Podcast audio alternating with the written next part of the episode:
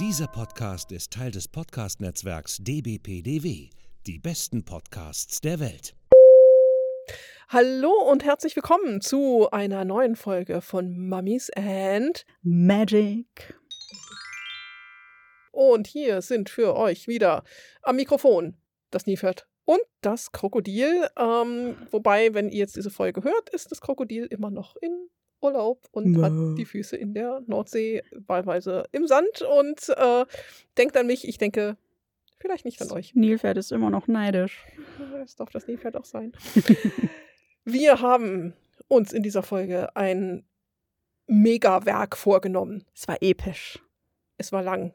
Also, wir haben uns vor die Glotze geschmissen und einen Film geguckt. Manche von uns, also nicht wir, äh, aber äh, andere, die mit uns geguckt haben, sollen dabei eingeschlafen sein. Das munkelt man nur, ist nicht bestätigt. Äh, ich saß daneben, ich habe es gesehen, das ähm, sind verbriefte Tatsachen. Worum geht's? Ähm, zunächst einmal einen allerherzlichsten Dank an unseren Mega-Fan Adrian. Man findet ihn unter Sasutek auf Twitter. Adrian hat uns seinen Lieblingsfilm Pharao von 1966 geschickt und hat gesagt, wir sollen ihn gucken und wir sollen dann darüber sprechen. Und natürlich versuchen wir allen Fanwünschen nachzukommen und haben das also getan. Natürlich, euer Wunsch ist uns Befehl und äh, es werden hier keine Kosten und Mühen und Aufwand gescheut. Da kam dann ein wunderschönes Paket. Mit, wir haben es ja schon Ja, gesagt, genau. ne? Mhm. Also ganz großes äh, Kino, Tennis und äh, wir sind begeistert. Sind wir begeistert? Wir sind beeindruckt. Ähm, ich darf unsere Anhänge, die, als sie noch nicht geschlafen haben, mit uns geguckt haben äh, und gesagt haben, ihr habt ja gar nichts zu meckern. Also scheinbar scheinen wir sonst mehr zu Vielleicht waren wir auch von dieser Mono Monumentalität einfach so Ja. gebannt und erschlagen, dass uns da so spontan wenig zu eingefallen ist. Ja, man musste nämlich erstmal durchsteigen. Und Aber- sacken lassen. Worum geht's? Wir haben uns angeschaut den polnischen Monumentalfilm aus dem Jahr 1966 vom Regisseur, Aussprache, wir haben das geübt, äh, Jerzy Kawalerowicz. Ja, also es ist ein polnischer Historienfilm, ein Sandalenfilm, wie man sie immer so schön sagt. Ähm, verzeiht uns, dass unser Polnisch nicht ganz so flüssig ist. Es wäre hilfreich gewesen, Polnisch zu können, auch für die ganzen Filmrezensionen. Mhm. Ähm, den Regisseur kennt man vielleicht, der ist jetzt 2007 auch gestorben, aber man kennt ihn vielleicht aus der Verfilmung 2001 von Quo Vadis. Nein. Nein? Doch, Nein. man kennt ihn vielleicht. Okay, also ma manche kennen ihn vielleicht. Der Film hat eine Originallänge von, sage und schreibe, 180 Minuten. Es gibt verschiedene deutsche Fassungen, eine DDR- und eine westdeutsche Fassung, die fast zeitgleich entstanden sind. Die DDR-Fassung ist nicht mehr vollständig erhalten, aber es gibt sie in einer restaurierten Fassung von 145 Minuten Länge und die haben wir geschaut. Einige von diesen restaurierten Szenen waren dann im polnischen Original mit Untertiteln. Das heißt, man konnte immer genau sehen, weil nach eingefügt, genau. Genau, ein paar Szenen waren eben verloren oder beschädigt, die hat man nachgefilmt und dann eingefügt und da ist dann eben nur mit Untertitel. Äh, war auch ganz spannend zu gucken. Und der Film hat auch 1966 eine Nominierung für die Goldene Palme für die Filmfestspiele von Cannes bekommen und auch ein Jahr später, 1967, eine Oscar-Nominierung für den besten fremdsprachigen Film. Hat ihn allerdings nicht gewonnen. Aber nominiert. Yay. Der Film trägt im Deutschen auch manchmal den Untertitel Die dunkle Macht der Sphinx. Tom, tom, tom. ja, wir haben uns gefragt, warum, weil äh, keine Sphinxen in dem Film nirgendwo. ja, ich glaube. Nee. es, es war so, sie ist mal irgendwie mal, ist mal drüber geschwenkt. Ich vielleicht. glaube also, nicht mal. Ja, Im also, Buch kommt zumindest mal der Sphinx, ich habe mich sehr gefreut, der Sphinx äh, drin vor, aber ja, man weiß ja, wie das mit Übersetzungen in deutschen Filmtiteln ist. Hauptsache, man ist kreativ und Hauptsache, es hat nicht viel mit dem eigentlichen Film zu tun. Ja. Der Inhalt laut der DVD. Worum geht's in den 180 bzw. 145 Minuten? Ich glaube, die paar Minuten 35. Ich weiß nicht, was wir da verpasst haben. ja, äh, ja. Äh, Laut der DVD. Zwischen dem jungen Ramses dem 13. und den Priestern des Gottes Ammon herrscht ein erbitterter Machtkampf um die Herrschaft in Ägypten. Dem offen geführten Aufstand des Pharaos gegen die Staatsreligion setzen die Priester Intrigen und ihre Kenntnisse im Umgang mit den Massen entgegen. Es gibt viele Tote, nackte Haut, eine Orgie, Skarabäuskäfer, Gold und ein Labyrinth, eine Sonnenfinsternis, Mord und Totschlag, Comedy und Ego-Shooter-Perspektiven. Ja, das fasst das hervorragend zusammen. und äh, ich glaube, es geht auch hervorragend gleich mit diesen äh, Skarabäen los. Das war ja, glaube ich, so auch dein, einer deiner Aufhänger. Ja, ich saß da und dachte, wo bin ich? Weil man zuerst nur so Sand sieht und dann eine Kugel und zwei Skarabäen, die dann da irgendwie diese Kugel über den Bildschirm rollen. Genau, ich fühlte mich so ein bisschen erinnert an Die Wüste lebt. Ja, aber Wir fühlten uns an sehr viel äh, erinnert. Also zum einen an natürlich Die Wüste lebt, zum anderen in einigen vielen Szenen auch irgendwie verdächtig an das Leben des Brian. ein bisschen, ja. es war, ja, Ben Hur habe ich hier sehr Mhm. viele Ben Hur-Vibes irgendwie gehabt und ich glaube, das. die Ein bisschen Charlton Heston, zehn Gebote-Vibes waren auch dabei, ja, glaube aber ich. so, Also ich glaube, die, die Wüste lebt, das Leben des Brian und Ben Hur passt den Film ziemlich gut zusammen, oder? ich denke auch, ja. Ähm, aber hat er dir gefallen? Also so, Wir sind ja noch bei den Zahlen, Daten, Fakten. Ah ja, okay, Äh, da- dann da, gleich. Da, kommen wir dann. Äh, wenn wir schon hier so rumbashen, dann müssen wir auch gleich noch, ne? Genau. Der Film wurde in Zentralasien gedreht, in der Kieselkim-Wüste nahe Bokhara in Usbekistan. Die ganze Mannschaft hat sich über fünf Monate dort aufgehalten. Die ganze Mannschaft, also da waren unter anderem dabei 2000 Soldaten der sowjetischen Armee plus 100 Privatstatisten, die auch mittels eines Flugzeuges hin und her gekarrt werden mussten und auch dann noch über 20 Kilometer zum Ja. Filmset latschen mussten, fa- fahren, oder mussten latschen. Von ihren Unterkünften da bei Bokhara, ja. Genau, da wurde auch noch für das Flugzeug eine Landebahn improvisiert und das ganze Geraffel wurde auf 27 LKWs verladen, also Ausrüstung, Equipment. Ähm, man hat hier zum Beispiel 600 Uniformen gehabt, 3000 Paar Schuhe, hunderte Perücken und Ausstattungsgegenstände und 320 Gummihände. Ja, ich habe die vollständige Liste hier. Lass mich das nochmal. Es ist so Ergänzt das bitte. Ich hatte so ein bisschen äh, Herr der Ringe-Vibes auch bei der Liste, weil das auch beim Herr der Ringe so ähnlich auf der DVD steht. Und wir erinnern uns an Asterix, was man da auf dem Heft alles hatte, was Ja, dafür genau. gebraucht wurde. Deswegen, für die vielen Statisten wurden folgende Requisiten benötigt. 6000 Uniformen für die Soldaten der ägyptischen und libyschen Armee, 3000 Paar Schuhe, 1500 Bauernkostüme, 60 Priesterkleidungen, 300 ägyptische, libysche und assyrische Perücken. Wir erinnern uns an den Bart des assyrischen Königs. Ähm, 700 Bogen mit 13.000 Pfeilen, 400 Schleudern mit 2.000 Steinen, 3.000 Schilde, 2.400 Speere und Lanzen. Zusätzlich bedurfte es 320 abgehackt, abgehackter Hände in 80 Körben. Ich würde das etwas präzisieren, weil das steht wirklich nur Hände, abgehackte und man denkt sich so, äh, Ja, sie sahen I. aber schon ziemlich gummimäßig aus. Ich aber hoffe auch. War, also es gab auch abgehackte Hände. also ihr äh, hört schon, rundum war das Ding ein äh, monumentales Unterfangen.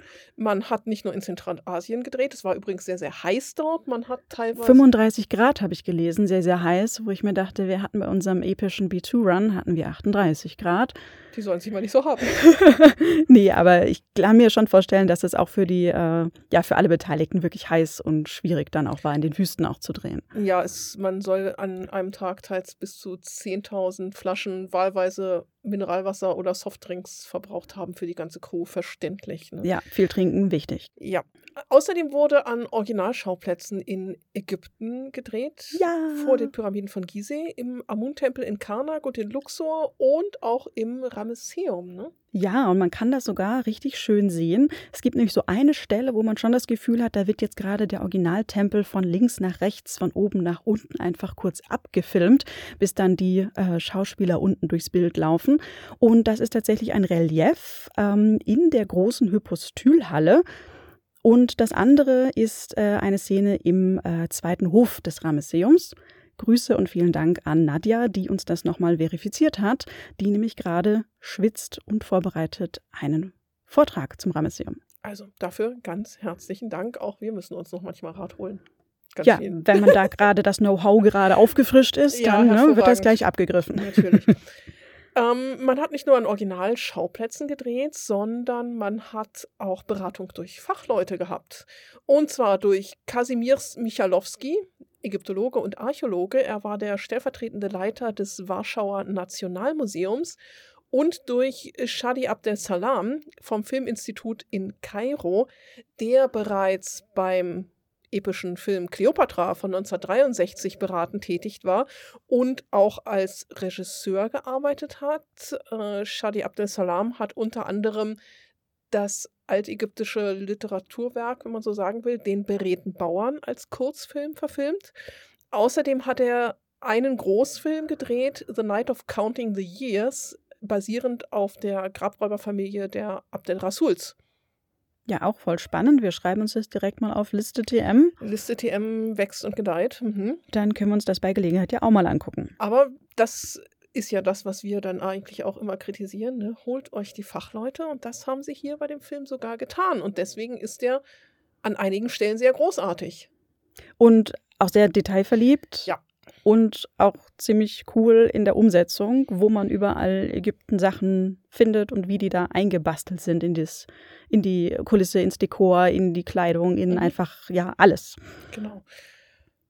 Haben wir noch mehr Zahlen, Daten, Fakten? Ähm, Zahlen, Daten, Fakten? Nö, ich glaube, wir haben alles soweit abgearbeitet. Wie hat es uns gefallen? Wie hat es uns gefallen? Ja, ähm, eigentlich soweit ganz gut. Es ist natürlich sehr gewöhnungsbedürftig für die heutigen Empfindungs-, Sehverhältnisse, Diskursverhältnisse. Wie redet man über Gesellschaften? Wie redet man über ne, Kulturen und so? Aber ähm, ich meine, der Film ist aus den 60ern. Das muss man immer auch im Hinterkopf behalten. Da fließt halt auch sehr viel äh, Zeitkritik oder. Haben wir eigentlich schon gesagt, dass er auf einem Roman basiert? Ähm, könnten nicht. wir sagen, weil wir über den Roman ja später auch noch sprechen ja, müssen. Also er ist 1966 verfilmt. Er basiert allerdings auf einem Roman von Polislav Prusch, auch ein polnischer Schriftsteller aus dem Jahr 1896. Auch das muss man immer im Hintergrund behalten. Das heißt, wir beschäftigen uns hier also quasi auch schon mit einem historischen Text. Genau, also mit der Rezeption eines Buches aus den na, nochmal. Also wir beschäftigen uns mit einem Film, der referenziert auf ein Buch und dementsprechend natürlich den Zeitgeist des Buches mit aufnimmt, aber natürlich auch wieder die Einflüsse seinen eigenen Zeitgeist hat und über den reden wir jetzt. Also über alles. Gar nicht kompliziert. Ich war von dem Film auch, ich habe es eben schon gesagt, beeindruckt. Es ist ein Film, den man mit Sicherheit mehrfach sehen muss, denn beim ersten Gucken ist er total überwältigend und man sitzt davor und denkt so, was passiert hier gerade? Was tun die da? Wer ist das eigentlich? Man kann teilweise sehr schwer folgen, fand ich, weil er auch sehr episodenhaft erzählt ist und diese einzelnen Episoden, da muss man erstmal, da vergeht Zeit dazwischen und man weiß gar nicht, was, warum und wo sind sie denn jetzt und was tun sie denn jetzt. Aber im Großen und Ganzen schon. Hatte was, ne? Also er hatte war, definitiv ja. was. Also wie ich ja sagte, ne, äh, Sonnenfinsternis, Mord und Totschlag, Ego-Shooter-Perspektiven. Also auch von der, nicht nur von der Geschichte her, von der Umsetzung her, sondern auch von der teils Kameraperspektive war das sehr kreativ. Ja, also ich glaube so, wenn man sich ein bisschen auskennt äh, mit Filmtechniken und ja, Szenen und Bühnenbild und solchen Sachen, dann ist das, glaube ich, auch wirklich spannend anzusehen, wie damit gespielt wird. Ne? Da wird, der, wird die Perspektive gewechselt. Mhm. Na, wir haben da eine Szene, da wird so aus der Ich-Perspektive mhm, durch also so ein Palmenhain so gerannt. Ego-Shooter. Genau, ja, das, das sieht aus wie im Computerspiel. Dann ähm, wird auch bei der bedrohlichsten Szene mit der Sonnenfinsternis dann die Farbe auch komplett gewechselt. Ne? Mhm. Also äh, ja. Also man hat auch so Horrorelemente, da dieses komische Labyrinth und so. Da. Ja, das Labyrinth. Also es hat an, in manchen Stellen auch so ein bisschen, wer sich noch daran erinnert, Blair Witch Project, bisschen, äh, Kameraführung, ja. so ein bisschen wackelig und aus der Hand. Also, mh. ganz kurz zusammengefasst, die, die Ausstattung war einerseits großartig, andererseits auch sehr meh. Großartig fand ich den Schmuck und die Kronen die Perücken, die Fliegenketten, die Gefäßständer in den äh, Häusern, die Lotusbecher bei der Party, die Türen in den Wohnungen, Palästen, die Haltung der Personen, die teilweise wirklich wie ägyptische Statuen sich bewegt, gesessen oder gestanden haben. Äh, die Hände im Eimer, wir haben eben schon drüber ja, gesprochen. Bestes. Die Umsetzung der Jagd im Papyrusdickicht, hm, die Libyer mit den Federn auf dem Kopf, die genauso aussahen wie in altägyptischen äh, Reliefs und diese Trauerfrauen, die da an den Wänden waren. Ja, also das fand ich auch begeisternd ähm, oder hat mich auch begeistert, dass so viel von Statuen und Reliefs und anderen ägyptisch, altägyptischen Objekten aufgegriffen worden ist und das auch eins zu eins so ins in Anführungsstrichen reale Leben umgesetzt worden ist. Und das macht sehr viel Spaß zum Anschauen, weil eben auch, wie du schon sagtest, ähm, gerade so die erste Szene, mhm. nachdem da diese Käfer irgendwie den Sich Weg den kreuzen und äh, also Sinn und Zweck dieser Aufnahme ist, glaube ich, man kann da jetzt nicht über den Weg laufen und das Heer steht da schon abmarschbereit und da ist jetzt der heilige Käfer mit seiner Kugel am Werk, deswegen kann das Heer da jetzt nicht langlaufen und muss umgeleitet werden große Aufregung und der Herold, der das gesehen hat, berichtet da jetzt und rennt erstmal szenisch zwei Minuten lang durch äh, die Soldaten, die da in Reihe und Glied stehen. Und meine erste Assoziation war halt wirklich, das sieht eins zu eins aus wie so ein Holzmodell mit Soldaten aus dem Mittleren Reich. Ja. Fantastisch, ja. Also die Schürze, die Perücken, die Waffen, die Schilde, auch die Muster, die Lederbespannung der Schilde mit den Kuhflecken mhm. sieht man teilweise noch drauf. Also äh, da gerne verlinke ich auch nochmal auf ein paar Bilder.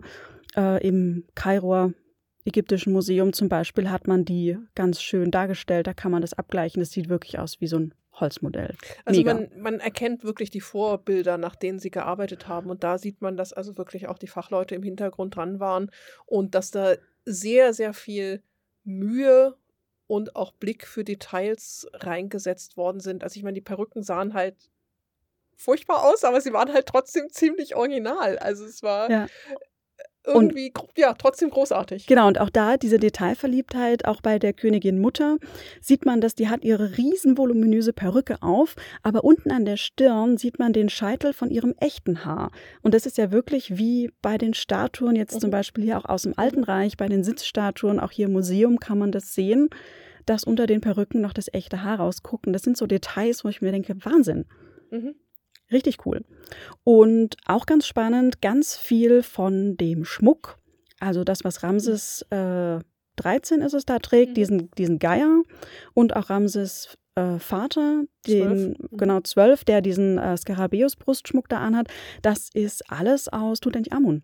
Ja, natürlich. Also das wissen wir ja, das haben wir schon bei mehreren Filmen auch gesagt, dass Tutanchamun halt immer, gerade auch was Schmuckpektorale angeht, die Referenz ist, weil es einfach schön ist, weil es da ist, weil es gute Bilder von gibt und danach richtet man sich dann halt. Ja. Da ist aber zum Beispiel auch nicht nur das äh, eins zu eins als Schmuck umgesetzt mhm. worden, sondern auch weiter gesponnen. Man hat ähm, äh, vom Möbelbeschlägen, Möbeldekor aus dem Schatz von Tutanchamun einfach Elemente genommen und die dann äh, zum Schmuck der Türen zum Beispiel mhm. gemacht. Also diese Neppkörbe mit dem Arnich und dem Vaszepter mhm. findet man an irgendwelchen Kommoden und jetzt in dem Film halt als Dekor für diese Palasttüren.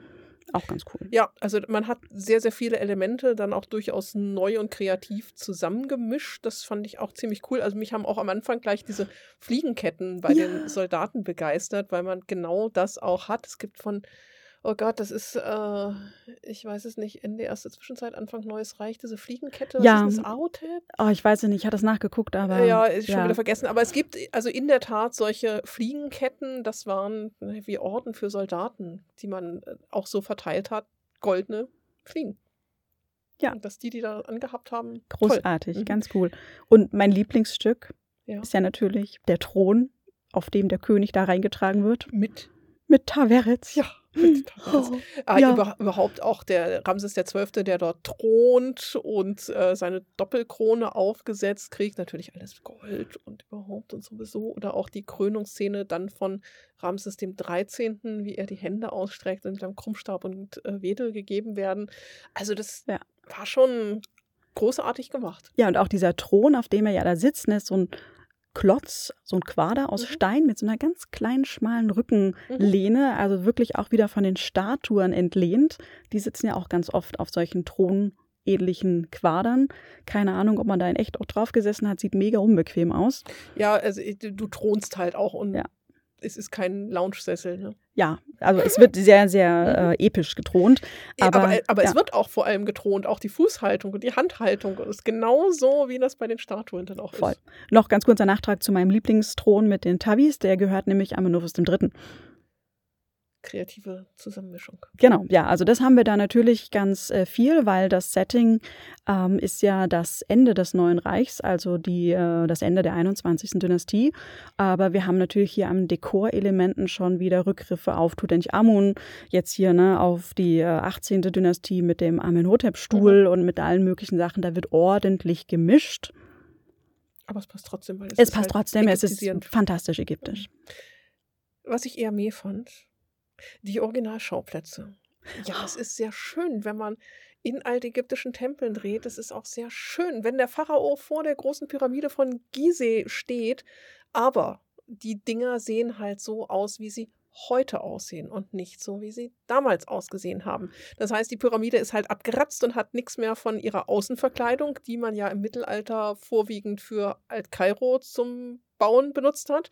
Das heißt also, unter Ramses wäre auf jeden Fall noch die Außenverkleidung da gewesen. Die Pyramide hätte schön ausgesehen.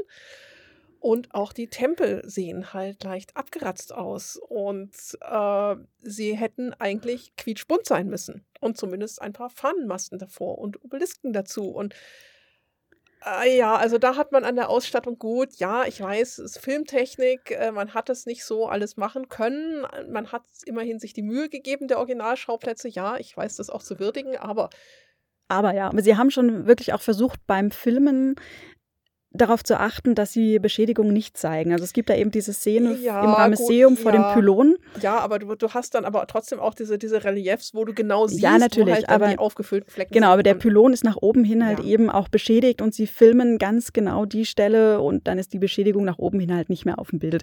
Also sie haben das schon versucht, aber da hat man halt eben keine Computereffekte, dass man da jetzt nochmal retuschieren und rekonstruieren könnte. Und äh, den Nachbau, den sie ja gemacht haben, mit Fahnenmasten, ja. aber der ist dann natürlich farblich nicht angepasst. Eben, genau. Ja. Das ist halt einfach das Problem, wobei sie den Tempel teilweise auch dann als Palast irgendwie genommen haben. Das heißt, also ja. diese Thronszenen, die haben halt auch, es, es, hat einfach alles immer im Tempel stattgefunden. Ähm, auch diese Wohnräume, die fand ich auch sehr karg. Ja, die sind halt so der, der Hausarchitektur, auch wieder dieser Wohnmodelle, dieser Hausmodelle entlehnt. Ja, aber du hast ne? halt auch da keinerlei Deko an den Wänden und man weiß halt, dass man da zumindest solche Wandteppiche, die Wandteppiche äh, gehabt hat oder irgendwelche Matten oder sonst etwas. Auch die Böden waren ja dekoriert, wie wir das zumindest aus den Königspalästen Amenophis III in Malkata kennen.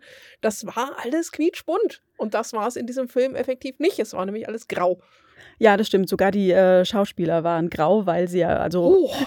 man hat da irgendwie eine Schminke genommen, die wohl nicht so gut war, hat die Schauspieler versucht ein bisschen nachzudunkeln und deswegen sind die alle so grau. Ja, sie sahen alle sehr ungesund aus. Ich glaube, der Wüstensand hat wahrscheinlich noch sein Übriges getan, der sich vielleicht auch mit der Schminke und dem Schweiß dann da auch vermischt hat. Mhm. Ja. Ähm, was mich auch noch gestört hat, war, dass auf den Streitwegen oftmals nur ein Fahrer war. Frevel, ja. oh nein. Ja, ich habe also zuerst habe ich noch den Speichen geguckt, der Räder, das war okay mit den Sechsen, weil ne, vier und sechs. Und ähm, man hat immer nur einen Fahrer gehabt. Das heißt also, König ist auch gerne dann irgendwie selbst gefahren, was er natürlich nicht gemacht hat, denn Streitwegen im alten Ägypten waren immer mit zwei Mann besetzt. Die waren nur ganz klein und man hat auch zu zweit eigentlich kaum reingepasst, aber man hat grundsätzlich immer einen Fahrer und einen Bogenschützen gehabt. Und meistens war es auch der Pharao, der den Bogen geschossen hat.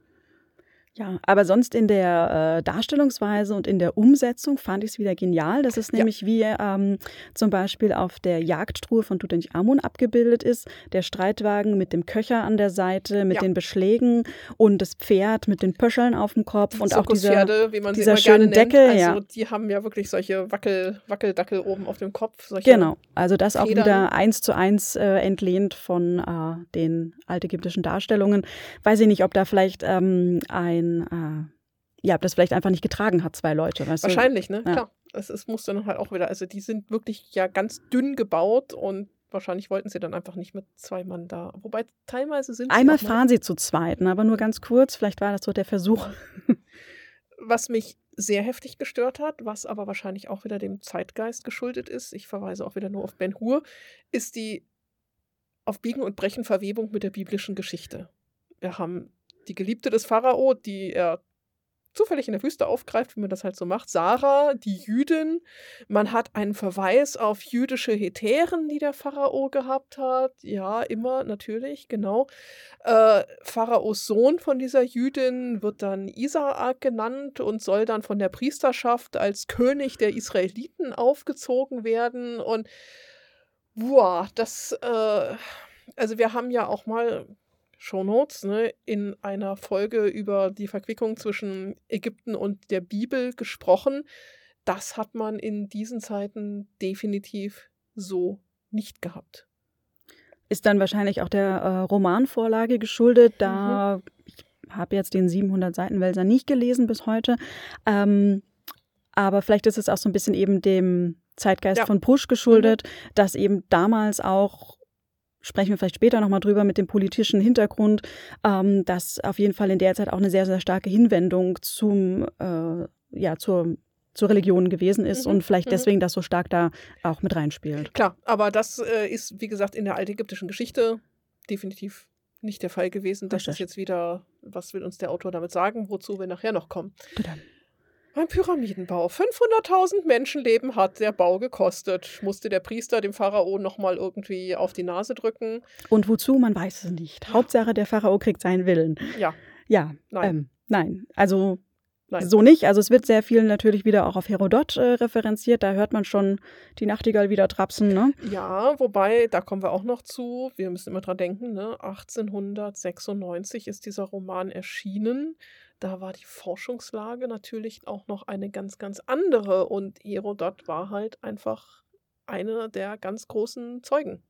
Absolut, ne? Und dann hat man da sich auch die, die Ideen und die, die Hinleitung geholt, haben wir auch schon ganz mhm. oft drüber gesprochen. Über Herodot stolpern wir eigentlich in fast jeder Ägypten-Rezeption. Ja, nämlich auch bei dem Labyrinth. Das Labyrinth. Es ist keine Ägyptengeschichte ohne Labyrinth. In der letzten Folge zu den Pyramiden haben wir ja auch schon über das Labyrinth gesprochen und wo es eigentlich herkommt. Havara vor den Pyramiden. Ja. Natürlich hat man hier auch wieder ein Labyrinth gehabt. Äh, dieses Labyrinth führte zur Schatzkammer des Königs, wo der Staatsschatz aufbewahrt worden ist. Das Ganze hat mich auch an eine Geschichte erinnert, die wir liebend gerne immer Halloween vorlesen, wenn die Kinder hier sind, nachts im dunklen Museum. Die Geschichte der Schatzräuber, wo also auch zwei junge Ägypter in das Schatzhaus des Königs einbrechen und äh, der eine den anderen dann, weil dann eine Falle gerät, erschlagen muss. Alles sehr blutig. Ähm, das ist eine Geschichte, die auch wiederum von Herodot überliefert worden ist. Die Geschichte eines Königs Ramsinites, der wahrscheinlich auch einer der Ramessiden ist aber eben auch nicht ganz original ägyptisch, aber daran hat mich das sehr, sehr stark erinnert. Und der Staatsschatz, der hinter dem Labyrinth aufbewahrt ist, wo natürlich wieder nur die Priester zu Zugang haben, und das Gold und die Talente und die Bezahlung der Armee und das Geld, was man sich von den Phöniziern geliehen hat. Nein. Ja, nicht unbedingt. Äh, spannende Sache. Also Talente zum einen ist eine griechische Währung. Ähm, und die Phönizier führen Münzprägungen zwar schon ein, das ist okay. Die referenzieren erstmal in ihrer Münzprägung auf Persisches, bevor sie dann eben die Talente einführen, aber in Ägypten halt eben noch nicht. Genau, also es gab definitiv keine Geldwirtschaft im alten Ägypten, sondern es war eine reine Warenhandelswirtschaft. Und so sind also auch die Soldaten in der Armee nicht mit Geld und Lohn ausgezahlt worden, sondern halt versorgt worden, genau wie die Arbeiter an den Pyramiden. Tausende von Jahren vorher. Im Film kommt es ganz, ganz, ganz kurz aus Versehen raus, weil da nämlich einer sagte, so und so viel Talente entsprechen diesem Klumpen Gold. Mhm. Na, so dass mhm. da eine, eine Gegenrechnung eben entsprechend auch stattfindet und man hat dann diese riesen, ja fast schon tischgroßen Barren an mhm, Gold mhm, mit Kartuschen drauf und so und in diesem Labyrinth. Kisten, also man, es war, ging nicht so ganz klar. Es war beeindruckend, Wahnsinn auf jeden es war Fall. Sehr viel Gold. Cool. Genau. Und das äh, Labyrinth ist auch ganz cool. Ähm, man geht da durch diese Gänge und da ist auch einer, der versucht, den Weg herauszufinden und die Priester hinterher. Und die Wände sind alle so im Marke-Rohputz, ganz mhm. spannend mit so Rillen. Mhm. Ähm, da muss man vielleicht nochmal vorweggreifen, dass eben der Prusch auch eine Salzmine besucht hat, äh, mhm. nahe Krakau, ungefähr knapp bevor er den Roman angefangen hat und eben von diesen geheimen oder diesen labyrinthartigen Gängen dieser Salzmine so beeindruckt war, dass er das damit hat einfließen lassen. Mhm. Und da könnte ich mir vorstellen, dass halt beim Abbau von Salz eben auch solche Rillen mhm. entstehen und die haben sie da vielleicht aufgegriffen. Es gibt eine Szene, als äh, Ramses XII. gestorben ist, wird er mumifiziert. Da kommen so zwei Priester, einer mit einem Schakalsmaske und einer mit einer Falkenmaske. Ganz kurz, diese Szene haben wir auch an ganz anderer Stelle wieder entdeckt. Ja. Und zwar habe ich ja auf der Garchenkon, wo ich war, der Perirodan-Con, jetzt ähm, im Anfang Juli. Möglich wäre. Ich weiß es nicht mehr. Ähm, drei Bücher, Heftromane, Taschenbuchromane mir gekauft von Adlan, der natürlich auch im alten Ägypten war.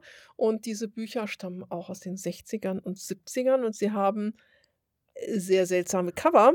Und als ich die CD aufgemacht habe. Und das Booklet. Und das Booklet habe ich gedacht, Moment. Kommt dir bekannt vor? Kommt mir bekannt vor, habe die Atlan-Bücher aus dem Regal gezogen und in der Tat, die Cover der Atlan-Bücher stammen aus diesem Film. Mega. Ich werde dem noch weiter nachgehen. Warum man das getan hat, ich weiß es nicht. Ähm, aber zurück zu der eigentlichen Mumifizierungsszene, die nämlich auch das Cover von sogar zwei Büchern bildet. Ähm, da ist gar nicht viel zu sehen, aber es wird gesagt, dass dem Pharao oder es wird sogar gezeigt, die Fußsohlen abgeschnitten werden, damit er, wenn er das Jenseits betritt, den Boden nicht besudelt. Ew. Ja. Ja, also äh, wir, wir saßen davor und dachten auch wieder so, what? Was, was passiert da? Also super weird, habe ich noch äh, nie. Nein, das hat noch nie jemand. Nein. Also ich, wir haben auch, ich habe Nadja, Nadja, Grüße an Nadja auch von meiner Seite gefragt und sie auch so, was? Warum? Never heard of, ja, keine Ahnung. Ja. Also es gibt das Ritual des Verwischens der Fußspuren, wenn man die Grabkammer schließt und alles in Ordnung ist, dann wird dann noch alles sauber gemacht, ja, aber das hat ja nichts mit den Fußsohlen zu tun. Nein, zumal man ja auch Sandalen getragen hat und ja. die ja auch extra zu der Grabausstattung mit dazugehörten. Also äh, diese Mumifizierungsszene war sehr seltsam, weil, also, wie gesagt, einerseits wurden ihm dann die Fußsohlen abgeschnitten und dann hat man ihm noch irgendwie so den Bauchraum aufgeschnitten. Aber auf der linken Seite, das war ganz gut. Hey, das war nicht so richtig zu erkennen, weil der Priester da irgendwie davor stand. Ja, aber links. mehr auch nicht, aber ja, warum? Ja, das war wirklich etwas seltsam und etwas verstörend und auch nicht ganz klar, woher diese Idee kommt. Also ich habe auch noch mal versucht zu recherchieren, aber sowas zu recherchieren ist echt eklig. Ja. Ähm, nee. Nee, und äh, zumal sie dann auch den Pharao vorher, der, also die Leiche des Pharaos dann auch wieder durch den Palast aka Tempel getragen haben und alle ihn gesehen haben. Und, und diese Klageweiber ganz wunderbar. Ja, so die waren schön. Ja, die waren toll, aber die sind rückwärts gelaufen, ne? so vor dem ja. Zug her. Auch ganz spannend. Und dann gab es ganz zum Schluss im Finale. Dam, dam, dam, du hast es schon angesprochen, die Sonnenfinsternis. Dam, dam, dam. Also auch ein Ereignis, das Push hautnah miterlebt hat. Genau, nämlich am 19.1887 hat er eine Sonnenfinsternis gesehen und die hat ihn so beeindruckt, dass er das auch in den Roman mit hat einfließen lassen. Aber Nein, das war nämlich etwas, was man so im alten Ägypten nicht gehabt hat. Also ja, man hat natürlich Sonnenfinsternisse gehabt, aber hier in diesem Finale des Films ähm, wissen die Priester, das für sich zu nutzen, dass sie genau wissen, wann diese Sonnenfinsternis stattfindet. Das heißt, dass sie das vorher berechnet haben. Und das hat man im alten Ägypten definitiv nicht getan. Man eher hat, nicht. Nein, also auch nicht eher nicht, sondern man Gar hat nicht. in Ägypten wirklich nur rein beobachtet, aber man hat keine Himmelsereignisse wie Sonnenfinsternisse, wie Mondfinsternisse vorherberechnet, wie man das durchaus in anderen Kulturen, Babylon und so gemacht hat. Aber das war ein für die altägyptische Kultur ein so großer Eingriff in das Gefüge der Welt, dass man das gar nicht vorausberechnen wollte. Sollte. Sollte, Ja. konnte, durfte. Ist in dem Sinne dann wahrscheinlich auch wieder hier ähm, der, also der Plot-Geschichte auch geschuldet, Mhm. dass Proust ja eben sagt, er hat oder er konstruiert hier ähm, Macht und Interessenskonflikte und die entsprechenden Vertreter, dass hier natürlich der junge, impulsive frisch ernannte Pharao noch keinen Plan von nix hat. Und dagegen setzt er eben ja auch die traditionsbewussten, mhm. weisen, alten, alten ähm, Priester, die entsprechend auch mhm. über solches Wissen mhm. verfügen. Mhm. Also es ist vom Plot her alles durchaus nachverfügbar und äh, nachvollziehbar, auch das mit den Phöniziern und dem Geld und hm, hm, hm. aber es ist halt eben nicht so richtig klassisch altägyptisch. Nee, und das ist halt eben auch ganz spannend, dass äh, es geht ja nicht in dem Film darum, ich zeige jetzt, wie das alte Ägypten war, sondern Nein. das Ganze hat ja auch noch ein, eine Metaebene. So zu dem wir auch noch kommen. Genau. Aber jetzt gucken wir uns erstmal die historische Einordnung an. Wie war es denn wirklich? Uh. Altägypten am Ende der 20. Dynastie. Ich habe da ein bisschen was vorbereitet. Hervorragend. Leg los. Wir befinden uns am Ende des Neuen Reiches. Das Neue Reich 1550 äh, bis 1070 vor Christus besteht aus der 18. bis 20. Dynastie. Es ist das, was man so immer als das klassische Ägypten bezeichnet. In der 18. Dynastie gibt es Hatschepsut, die Frau auf dem Königthron, Tutmosis III., unter dem Ägypten seine größte territoriale Ausdehnung hatte, Echnaton, den Ketzerkönig und natürlich Tutanchamun. In der 19. Dynastie haben wir Könige wie Sethos I., Ramses II., den Großen, Sethos II. und wieder eine Frau auf dem Königsthron, Tausret. In der 20. Dynastie beginnt diese Herrscherdynastie mit dem König Seth Nacht und dann folgen alles Ramsesse. Deswegen nennt man die 20. Dynastie auch die Ramessidenzeit. Es herrschen nämlich nacheinander die Könige Ramses III, Ramses III., Entschuldigung, wir ähm, passiert immer Ramses II, Ramses III, Tutmosis III, korrekterweise Ramses III. bis Ramses XI. Dann fragen wir uns schon, Aber Moment, Moment mal. Wo sind Ramses XII. und Ramses XIII., die hier in diesem Film ihre Hauptrolle spielen? Gehen wir einen Schritt zurück. Prusch hat seine Recherchen wohl durchgeführt und auch sehr viel Fachliteratur benutzt, aber natürlich die Fachliteratur seiner Zeit.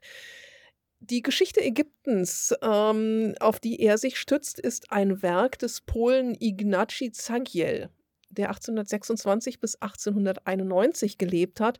Er war Reisender, Naturforscher, Schriftsteller und Arzt und hat 1860 bis 1861 Ägypten bereist und dann sein Werk geschaffen und ist 1880 veröffentlicht. Das war also für Brusch das Werk seiner Zeit. Ähm, da unser Polnisch, wir haben es schon gesagt, nicht sehr flüssig ist, ich verlinke euch das Buch trotzdem mal in den Show Notes. Vielleicht ist euer Polnisch besser als unseres haben wir ein gleichwertiges Werk uns mal angeschaut, die ägyptische Geschichte des deutschen Ägyptologen Alfred Wiedemann, der in Bonn gelehrt hat. Das Werk ist 1884 erschienen. Und dort sind in der Tat die beiden Könige Ramses XII. und Ramses XIII. als die letzten Herrscher der 20. Dynastie aufgeführt. Aha, da schau her. Aber wo sind sie hin? Puff, hm. weg. Mit Harry Hoare, Herr Hoare hier im Film, beginnt dann die sogenannte dritte Zwischenzeit. Das heißt, wir sind also hier wirklich in einem Übergang. Man hat die alte ägyptische Geschichte ja immer in Reiche eingeteilt, die getrennt sind von Zwischenzeiten. Diese Zwischenzeiten sind Zeiten von Fremdherrschaft oder politischer Unruhe.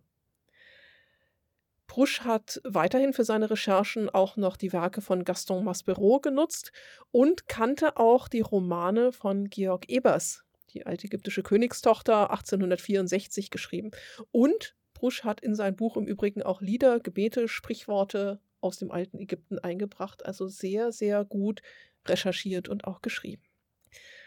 Wo sind Ramses XII. und Ramses XIII.? Hm. Gucken wir uns die 20. Dynastie nochmal an. Zu Beginn der 20. Dynastie gibt es Auseinandersetzungen mit den sogenannten Seevölkern. Man hat im ganz kurz zusammengefasst und vereinfacht, im gesamten Mittelmeergebiet Völkerwanderungsbewegungen. Und die kommen natürlich auch nach Ägypten, landen dort an der Küste, deswegen Seevölker, und werden von den Ägyptern, vornehmlich Ramses III., zurückgeschlagen. Es gibt Darstellungen der großen Seevölkerschlacht und es gibt in dieser Zeit auch immer wieder Zusammenstöße mit Libyern, die aus der Westwüste nach Ägypten eindringen. Es gibt Thronstreitigkeiten, dadurch kommt es zu einem Machtverfall des Königshauses und einem Erstarken der Amunspriesterschaft in Theben. Ramses XII., der damals in diesen ägyptischen Geschichtswerken auftaucht, wird laut Wiedemann belegt in einem Fragment des Papyrus Turin. Papyrus Turin, der große Königspapyrus. Ich glaube, da habe ich in meiner Nitokris-Folge mal drüber gesprochen. Verlinken wir euch auch oder könnt ihr nachhören. Und ähm, Wiedemann belegt Ramses XII. auch in der sogenannten Bentresch-Stele, die auch im Roman ganz am Anfang genannt wird. Und als eine Art historische Einordnung. Die Bentresch-Stele berichtet von einem ägyptischen König, der eine Prinzessin aus Bechten, einer fiktiven Stadt in Vorderasien, heiratet. Als deren Schwester Bentresch nun von einem Dämon befallen wird, schickt der ägyptische König eine Götterstatue, um diesen auszutreiben. Nach erfolgreicher Behandlung will der König von Bechten die Statue aber zunächst nicht zurückschicken und erst nach einem Albtraum entscheidet er sich anders. Heute glaubt man, dass die Bentresch-Stele aus der Spätzeit oder Ptolemäerzeit stammt, sich aber als pseudohistorisches Dokument aus der Zeit Ramses II. präsentiert. Weil sie aber nicht aus der Sta Zeit stammt, sondern sich nur dort einordnet, wird auf der Stele die Namenskartusche von Ramses II. mit der von Tutmosis IV. vermischt. Deswegen vermutete man also damals, dass es einen König Ramses XII. gibt. Haha, hinlänglich verwirrend. Ja, nicht ganz so einfach. In Wiedemanns Geschichte gibt es übrigens auch noch eine Verwechslung der Mumien von Ramses II. Die Mumie von Ramses II. hält er noch für die Mumie von Ramses XII. Hm. Hm. Okay. Also, es gab keinen König Ramses XII., sondern das war vermutlich Ramses II. beziehungsweise Namensverwechslung. Und mit dem Papyrus Turin ist es sowieso nicht ganz so einfach. Ist nämlich sehr fragmentarisch. Ramses den 13. nun meint Wiedemann zu erkennen aus Dokumenten von Parnehesi, dem Vizekönig von Kusch. Dieser datiert aber nach aktuellen Erkenntnissen unter Ramses den 11. Und auch noch auf ein paar anderen Inschriften meinte damals Wiedemann, Ramses den 13. zu erkennen, aber den gibt es nicht. War nämlich auch eine Namensverwirrung, weil diese Ramessiden halt auch noch alle ganz ähnlich heißen. Ja, die Kartuschen sehen dann auch alle gleich aus und wenn da mal ein Stück fehlt oder irgendwie noch was dazukommt, dann ist es wieder schwierig. Also, es gab weder den Ramses XII. noch den Ramses XIII., das wissen wir heute. Aber für Prus damals hat der sich also wirklich nach den historischen Erkenntnissen seiner Zeit gerichtet und hat sich auch sehr genau an diese Erkenntnisse gehalten. Ja, was total beeindruckend ist, weil zum Beispiel auch den Herr zu dem kommen wir gleich. Genau. Ich bin noch nicht zu Ende. Ah ja, dann. dann. Presche ich hier mal nicht vor. Nach heutigen Erkenntnissen ist Ramses der Elfte nun der letzte Herrscher der 20. Dynastie. Er hat von 1103 bis 1070 vor Christus geherrscht. Unter seiner Herrschaft gab es weitere wichtige Personen, nämlich Amenophis, den Hohepriester des Amun in Theben, der in Medinet Habu in Theben residiert hat. Es gab Panehesi, den Vizekönig von Kusch. Das war ein Prinz, hoher Adliger, Gouverneur, der in Nubien die Oberhoheit hatte. Und dann gab es noch Pianch, einen General. Gerade unter der Zeit von Ramses XI. kam es auch immer wieder verstärkt zu Einfällen von Libyern aus der Westwüste in den Großraum Theben. Die allgemeine Wirtschaftslage im Land war schlecht, es gab unregelmäßige Lohnzahlungen an Arbeiter, alles ging den Bach runter. Ramses XI. hat nun seinen Vizekönig von Kusch aus dem Süden, Panehesi, gegen die Libyer im thebanischen Gebiet zu Hilfe gerufen. Panehesi hingegen hat sich in Theben festgesetzt, dort nach der Macht gegriffen und es kommt zwischen Panehesi und Amenophis, dem Hohepriester des Amun in Theben, zur Auseinandersetzung. Panehesi verhaftet Amenophis und setzt ihn fest. Der wiederum bittet den König um Hilfe, der schickt nun den General Pianch nach Theben, um die beiden Streithähne auseinanderzubringen. Beef in Theben. Uah. Der König saß schön im Norden in Memphis in seiner Residenz in der Gegend des heutigen Kairo und hat sich das alles aus dem Norden angeguckt. Die Kämpfe aus dem Gebiet von Theben zwischen Panehesi, Amenophis und Pianch haben sich teilweise aber bis nach Norden zur Residenz ausgebreitet. Pianch ist es dann gelungen, Panehesi nach Nubien zurückzudrängen. Dort wird noch einige Jahre weitergekämpft. Im 19. Jahr von Ramses XI. hat nun Pianch, dem verstorbenen Amenophis, als Hohepriester des Amun nachgefolgt. Er erhielt zusätzlich auch die Ämter des Panehesi als Vizekönig von Kusch und wurde zusätzlich noch Wesir, oberster aller Beamten in Ägypten. Hohepriester des Amun war die höchste religiöse Autorität des Landes, vergleichbar mit dem Papst unserer Zeit. Er war oberster General und auch noch Vizekönig von Kusch und Wesir, alles zusammen. Nicht schlecht. Also quasi dem König fast gleichgestellt. Pianch starb nun gegen Ende der Regierungszeit von Ramses XI. und sein Schwiegersohn Herihor, Da, da, da, da. der wohl interessanterweise von libyscher Abstammung war, Mhm. hat nun seinerseits das Amt des Hohepriesters des Amun und auch alle anderen Titel von Pianch übernommen. Vizekönig von Kusch, General, Visier etc. Herihor hat seinen Namen in Kartuschen geschrieben und regierte in Oberägypten und Nubien bis 1066 vor Christus de facto als Pharao. In Unterägypten übernahm zeitgleich äh, in Tanis ein gewisser Smendes die Macht. Der war wiederum eventuell ein Sohn von Herihor und hat bis 1044 regiert. Die letzten Jahre seiner Herrschaft hat Ramses XI. also eigentlich nur noch seine Residenz in Memphis und vielleicht ein bisschen der Umgebung regiert. Yay. Ja. Also es Die war Macht dann bei chaotisch den anderen. und in der Tat war es also so, dass diese Amunspriester dem König quasi gleichgestellt waren. Also Ja. das haben wir genauso auch in dem Film, diese Auseinandersetzung zwischen dem regierenden König und der religiösen Instanz, die nicht nur religiöse Macht, sondern durchaus auch weltliche Macht und militärische Macht in sich vereint hat. Nichts mit Phönizien in dieser Zeit, wobei vielleicht doch, Vielleicht aber doch. das passt. Also- ja, also vielleicht schon. Phönizien, wo ist eigentlich Phönizien? Äh, Ist Levante. Gegend, ja, Levante, die Gegend des heutigen Libanon, Syrien, Palästina, da so hochgezogen. Mm, Als ich das gehört habe, als ich mir das auf der Karte angeguckt habe, habe ich gedacht, Byblos. Wow. Aus dieser Zeit gibt es nämlich ein ägyptisches Literaturwerk, den Reisebericht des Venamun. Mhm. Venamun zieht genau zu Anfang dieser dritten Zwischenzeit nach Byblos und nach Alaschia, Zypern, um Holz für seinen König zu holen. Leider konnte Prus dieses Werk noch nicht kennen. Es ist nämlich erst 1891 gefunden worden. Ha, schade. Aber schade, aber es passt zumindest sehr gut. Das heißt also, diese Handelsbeziehungen zu Phönizien, Byblos waren in dieser Zeit also durchaus vorhanden. Aber nichts mit Israel.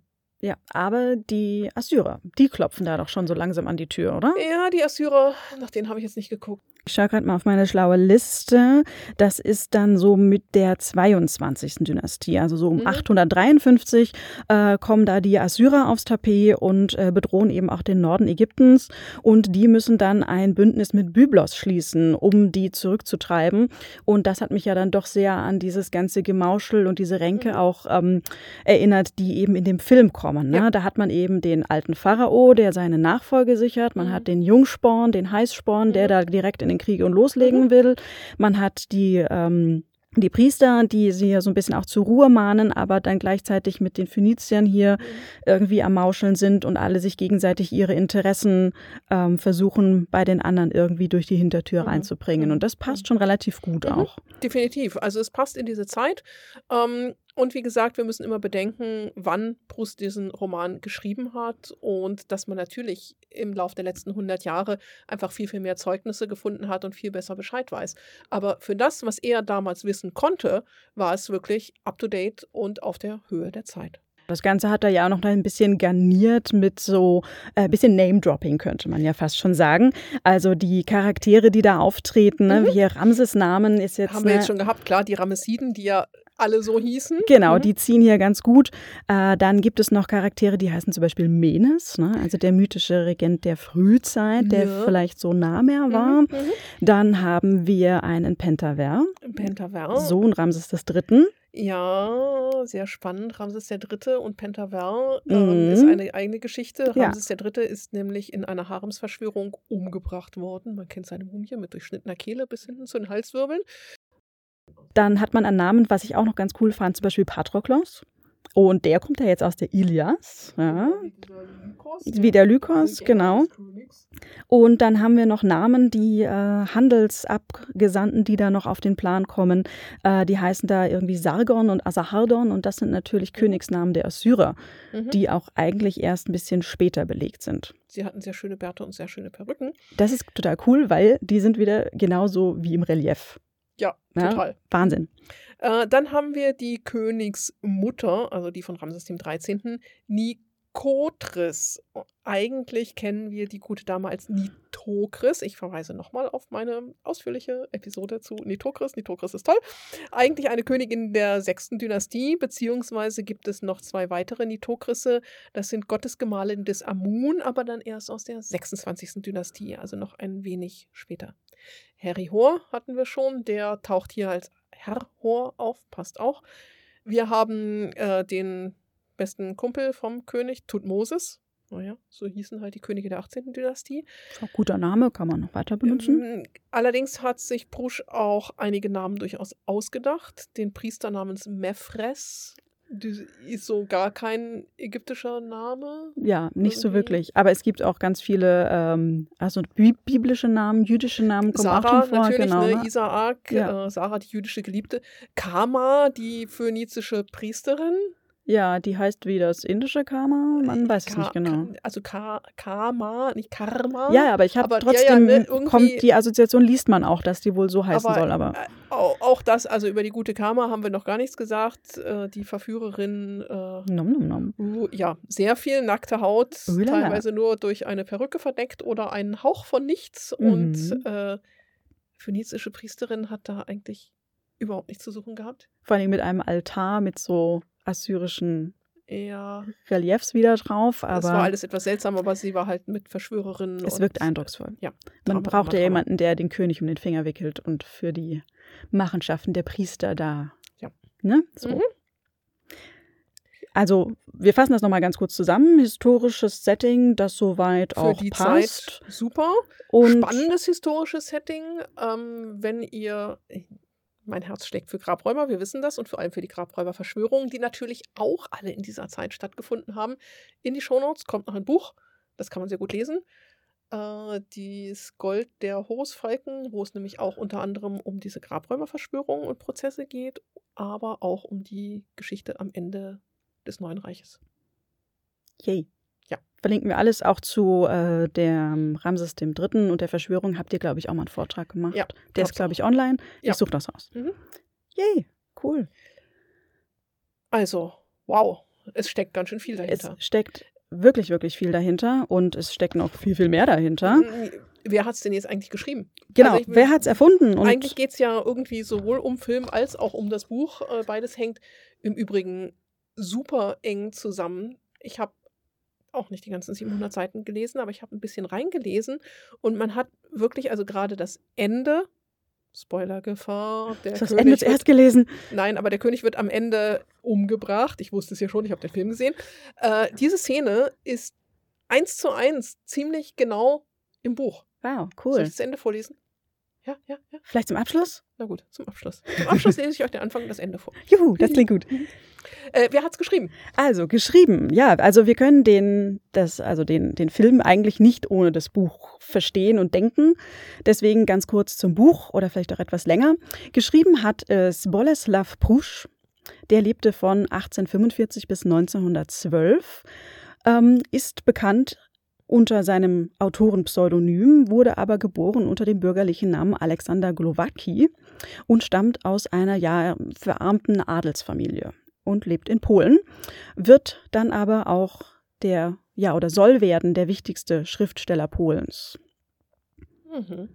Er hat studiert äh, Naturwissenschaften, war immer schon ein ganz großer Fan von, ähm, dann aber auch Land- und Forstwirtschaften, hat aber auch alle Studien ähm, hin und wieder oder eigentlich dann auch abgebrochen, unter anderem wegen Querelen und Auseinandersetzungen mit seinen Professoren, die ähm, zum Teil eben auch russische Professoren waren. Da hat er sich ein bisschen angeeckt, da komme ich dann äh, später nochmal dazu. Also er war politisch sehr aktiv ähm, und hat dann auch in den Januaraufständen 1863, 64 äh, mitrevoltiert. Da gab es einen Aufstand gegen die russische Teilungsmacht, das erkläre ich auch gleich nochmal, ähm, und wurde dann eben auch verhaftet und kam zwölf Tage lang in russische Gefangenschaft.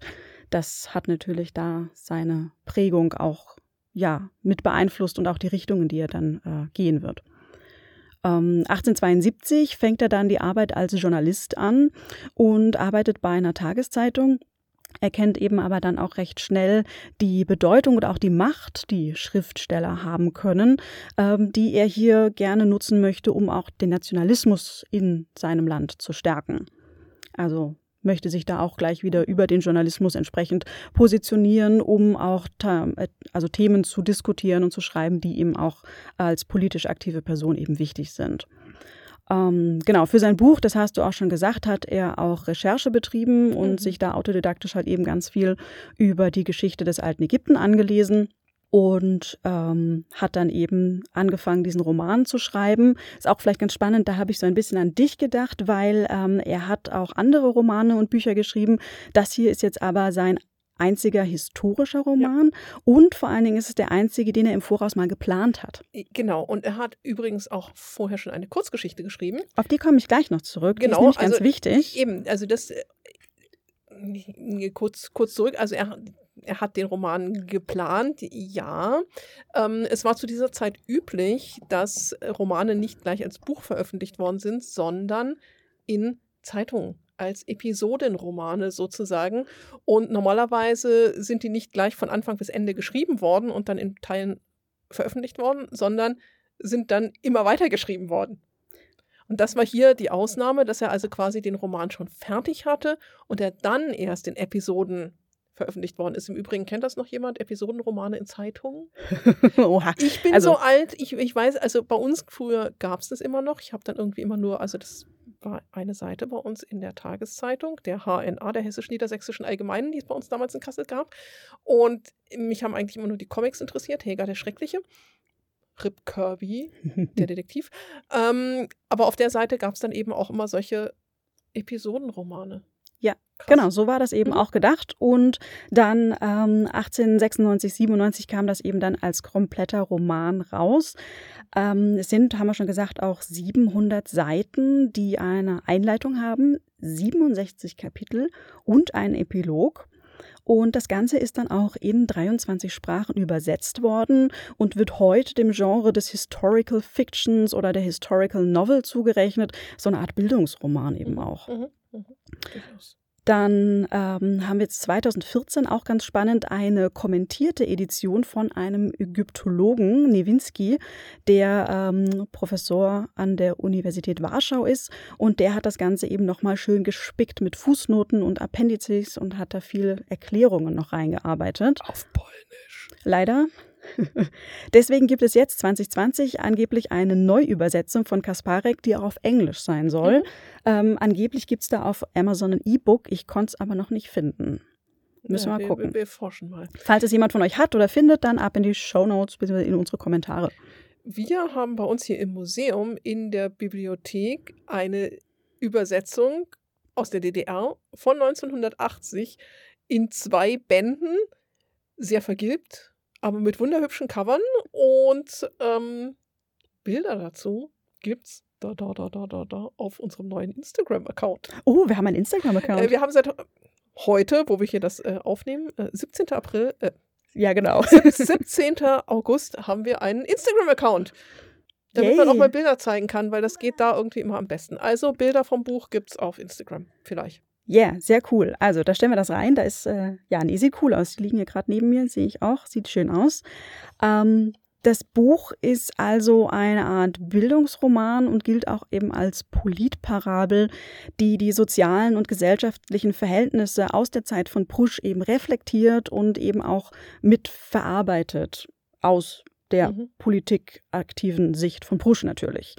Also das heißt, er benutzt hier eben die Situation der 21. Dynastie, das, den Zerfall der Herrscherdynastie, der Untergang des äh, neuen Reiches und diese ganzen Mechanismen und der Druck der Innen- und Außenpolitik und äh, der unerfahrene Herrscher und die Machtinteressen der religiösen ähm, Abteilung, die nutzt er hier, um so seine eigenen Erfahrungen und auch so seine eigene Denke damit äh, ein fließen zu lassen und zu verarbeiten. Und deswegen macht eben der Film auch mehr Sinn und finde ich auch für mich wird er deutlich spannender, wenn man eben ein bisschen weiß, mhm. was da eben so auch abgegangen ist. Jetzt bin ich oder wir sind keine wirklichen Historiker, ne? altes nee, lebt ja. Nee, äh, neuere Zeitgeschichte eher yay, nee. Ähm, deswegen, was ich mir angelesen habe, ist natürlich auch nur ein gesundes Halbwissen. Aber es geht hier eben um so die, die Nachwirkungen in Pruschs Zeit die, äh, des Politikgeschehens. Und zwar hat ja Polen ja auch seine Unabhängigkeit verloren und ist eigentlich auch so als Staat von der europäischen Landkarte mhm. zack aus verschwunden. Und das hat natürlich auch eine ganz große Wirkung auf die Menschen, die in dieser Zeit mhm. leben. Also das heißt, ähm, es gibt ungefähr seit, seit 1569 gibt es ein Staatenkonglomerat Polen-Litauen. Das ist ein Vielvölkerstaat, die Entstehungsgeschichte hinlänglich kompliziert, äh, kann man gerne entsprechend nachlesen. Auf jeden Fall ein sehr heterogener äh, Vielvölkerstaat, Polen, Litauen, Belarus ist da noch mit dabei und andere Sachen. Und die hängen im Machtinteresse der anderen Großreiche drumherum. Das sind maßgeblich Russland, Preußen und Österreich. Und dieser kleine Vielvölkerstaat Polen-Litauen, der durch seine Heterogenität und den Druck von außen ähm, ja, zunehmend Probleme kriegt, handlungs- und reformunfähig wird und dann eben schrittweise auch aufgelöst wird.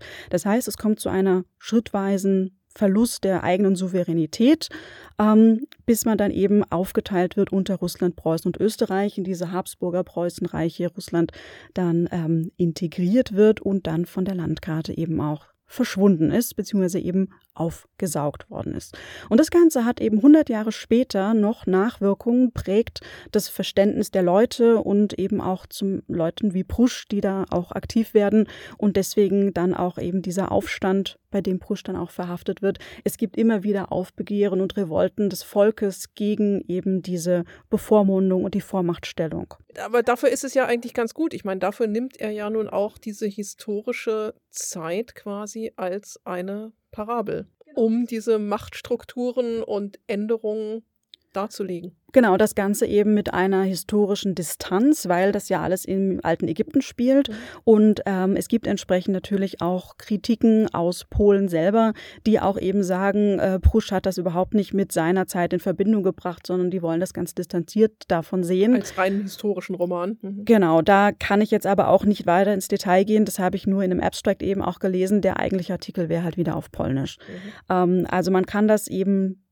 als Politparabel verstehen. Man kann das natürlich auch wieder äh, ganz getrennt sehen, dann ist das einfach nur ein Ägyptenfilm. Aber ich finde es schon ganz plausibel, dass hier eben auf dem historischen Hintergrund, auf der historischen Leinwand des alten Ägyptens solche Sachverhalte ähm, dargestellt werden. Und dazu kommen eben auch noch ein paar Geisteshaltungen, philosophische Strömungen, ähm, wie ich finde, kommen die im Film dann eben auch ganz gut raus. Also Pusch war unter anderem auch ein Anhänger des äh, Positivismus. Ähm, das heißt, er hing so ein bisschen dieser ja romantischen Vorstellung auch nach, dass ähm, der Ständekampf eben auch beendet ist mhm. und dass alle Leute in Harmonie zusammenleben können und dass man sich da irgendwie äh, ja auf ein schönes Zusammenleben geeinigt hat und die Realität straft ihn halt Lügen in dieser Zeit. Ja, aber das kommt ja in dem Film auch ganz gut. Man hat ja da auch von diesen Kasten gesprochen, der Priesterkaste, dem Volk den Herrschenden. Also das war im, im Film alles auch sehr, sehr strikt einfach getrennt und äh, das. Also man kriegt das im Wording so raus und äh, die Schlüsselszene fand ich ja dann war am Ende, dass eben die Diskussion im Film bestand, was machen wir jetzt mit dem Tempelschatz? Mhm. Ist, gehört er den Göttern? Das haben Mhm. die Priester ja gesagt. Gehört es dem König? Hat der Mhm. König gesagt. Mhm. Oder kann man davon das Volk ernähren? Mhm. Und dann wurde eben ein Rat aller Stände Ja, einberufen. ja, weil es so Und- total unägyptisch ist. Genau, man hat da eben dann, jeder Stand hat einen Stellvertreter entsandt, der durfte dann im Film dort mit einem weißen oder einem schwarzen Stein entweder pro oder contra für diesen äh, Tempelschatz und dessen Verwendung abstimmen. Und das macht halt im ägyptischen Tapet überhaupt keinen Sinn, Mhm. weil das so auch Nie, never Nee. ever. Nee, also ich habe noch überlegt am Anfang, okay, vielleicht ist es so ein bisschen wie ein Ostrakismus, dass man so mit Tonscherben auch abstimmt wie in Griechenland. Aber jetzt mit der Mhm. Recherche und dem Hintergrund, mit dem Wissen über diese positivistische Einstellung, Mhm. die er eben da auch hatte, ähm, macht das diese Szene halt total Sinn. Mhm. Und man könnte vielleicht dann noch mal im Buch nachgucken, ob die da auch so beschrieben wird. Wahrscheinlich ist Ja. die relativ eins zu eins auch im Buch, würde ich Mhm. vermuten. Dazu kommt, dass äh, hier auch noch Strömungen sind, äh, denen Proust nachhängt, nämlich äh, von Herbert Spencer. Er ist ein englischer Philosoph und auch Soziologe, der ähm, so ein bisschen Evolutionstheorie auf Staatstheorie und Staatenbildung und den Wandel, sozialen Wandel eben angewendet hat. Denn äh, Prusch in seiner Zeit und viele Politiker, viele Philosophen, viele Menschen in dieser Zeit beschäftigen sich halt eben mit der Frage nach, wie funktioniert sozialer Wandel? Wie kommt das, dass manche Völker stärker werden, manche Staaten dominieren, andere sich eben auflösen? Und das macht eben vor dem Hintergrund des Auflösens dieses sozusagen polen-litauischen Commonwealth, wie man das auch nennt, äh, machen diese Fragen natürlich auch total viel Sinn. Und Prusch hängt da eben an dem Herbert Spencer, der ähm, ja, Evolutionstheorien nach Lamarck. Lamarck ist auch so ein Kollege und Vorgänger von Darwin. Äh, Lamarck hat das erste Mal überlegt, dass Evolution und Entwicklung eben von äußeren Umständen kommt. Und das war auch eine neue Idee jetzt für die Soziologie und die Staatsentwicklung, dass hier viele äußere Druckverhältnisse sich verändern und deswegen Staaten, Gesellschaften, soziale Gruppen entsprechend reagieren müssen. Und deswegen hat man sich überlegt, okay, ein Staat oder eine Gesellschaft funktioniert vergleichbar wie ein Organismus. Und deswegen kommt eben diese Verschränkung zwischen Evolutionstheorie und Staatenbildungstheorien hier zusammen. Und Prusch hängt diesen Theorien auch ein bisschen nach und verarbeitet das auch. Denn er skizziert ja sein Altägypten, du hast es auch gerade so Mhm. gesagt, ganz klare voneinander getrennte ja, Kasten oder Sozialschichten, wenn man so will. Und im Sinne dieses ähm, dieses Gesellschaftsverständnis als Organismus wäre der Pharao das Gehirn, der Wille, der das ausführt. Ähm, na, der Pharao ist der Wille, der etwas initiiert, Mhm. etwas will. Die Priester sind das Gehirn, die das anleiten und umsetzen. Und die Bevölkerung, die sind die ausführenden, gehorchenden Hände Mhm. und Füße, die das alles machen müssen. Und das kommt zum Beispiel auch ganz schön raus. Du hast vorhin die Szene schon Ja. angesprochen, wo es eben darum geht, die Pyramiden, wer hat da nicht alles für Ja. sterben und leiden Mhm, müssen und mhm. Blut und Schweiß und Tränen. Und man weiß gar nicht, wofür das gut ist. Und der Pharao sagt ja nur, ja, ja, aber es ist der Wille. Ne? Ja, Und das dem muss dieser ja ganze Organismus dann gehorchen. Das hat man ja auch ganz am Anfang, ne? diese Szene mit dem, mit den Bauern, also die Skarabäen, die nun den Weg blockieren und deswegen muss die Armee halt woanders rum und da ist aber ein Kanal gegraben, also wird der Kanal einfach zugeschüttet und der Bauer, der sein ganzes Leben lang diesen Kanal dort gegraben hat, äh, gibt sich der Verzweiflung hin und hängt sich zum Schluss sogar auf. Ja.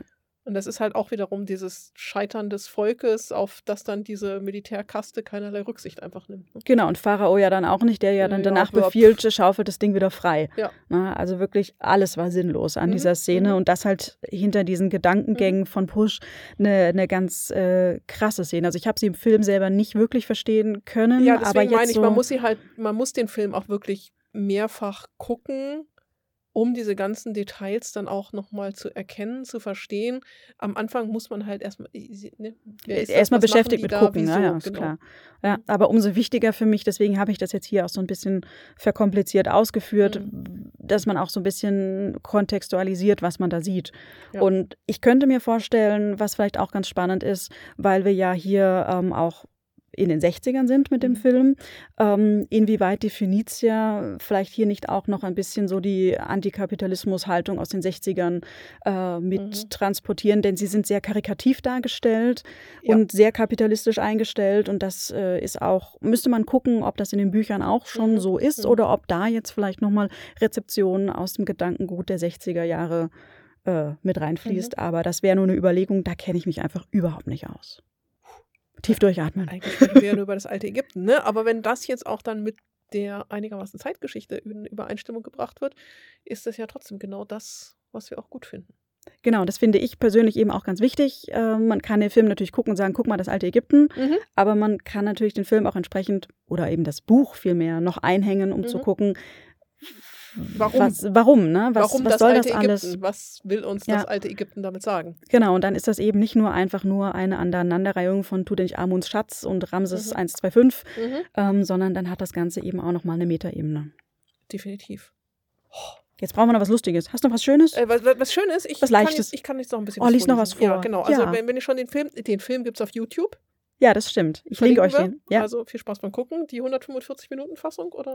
Ich glaube, der ist fast ja. vollständig mhm. da drin, ja. Mhm. Also das Buch, Nora hat es ja schon gesagt, äh, beginnt, also ist erstmal in drei Bücher. Das Buch ist in drei Bücher geteilt, episodenhaft. Ähm, also Band 1 ist in drei, nein. Nein, nein, also die zwei Bände sind in insgesamt drei Bücher, muss man nicht verstehen. Okay, ich verstehe, aber. nein, nein, ist nicht zu verstehen. Also die drei Bücher sind in zwei Bände aufgeteilt.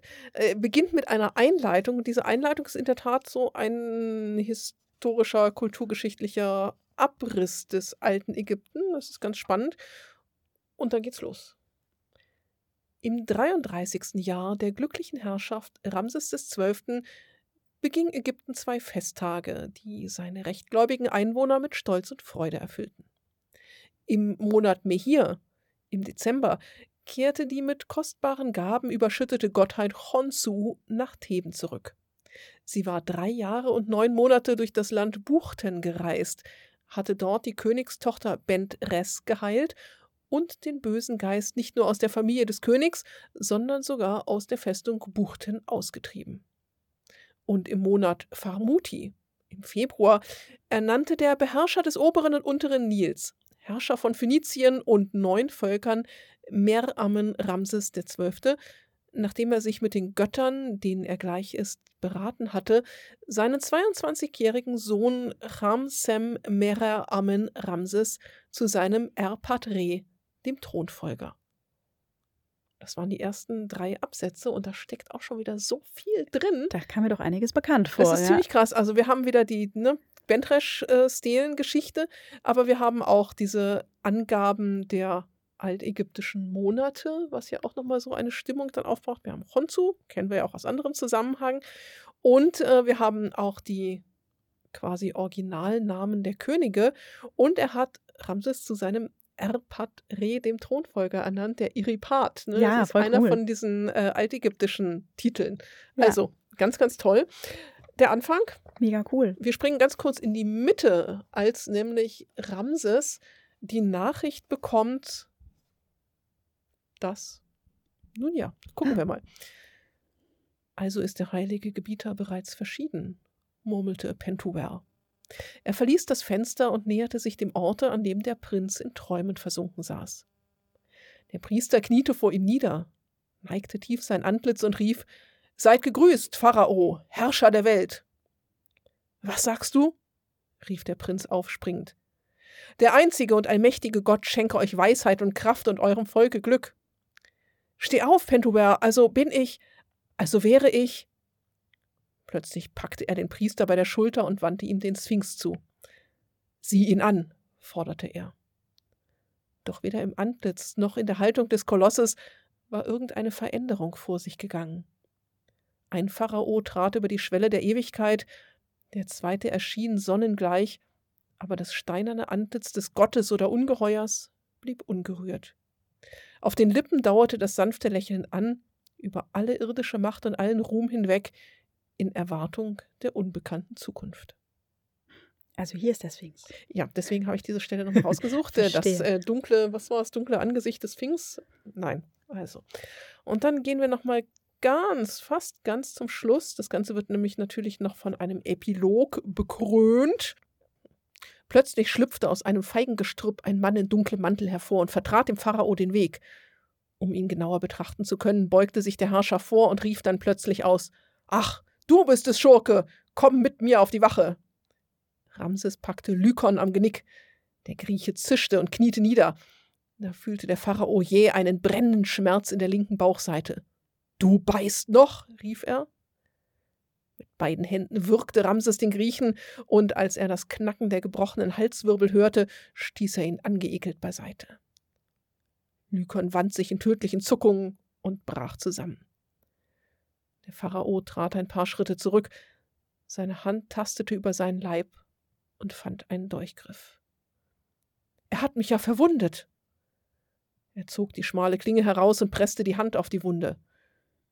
Ich bin neugierig, kam es ihm in den Sinn, ob einer meiner Berater ein Pflaster hat. Er fühlte eine Ohnmacht nahen und beschleunigte seine Schritte. Dicht vor dem Palast lief ihm ein Offizier entgegen und rief Tutmosis lebt nicht mehr. Der Verräter Eunana hat ihn erschlagen. Eunana, murmelte der Pharao. Und was ist mit den anderen? Beinahe alle Freiwilligen, die Tutmosis begleiteten, waren mit den Priestern verschworen. Und so weiter und so fort geht es dann noch. Doch es wurde ihm schwindlig, befahl er und verbesserte sich.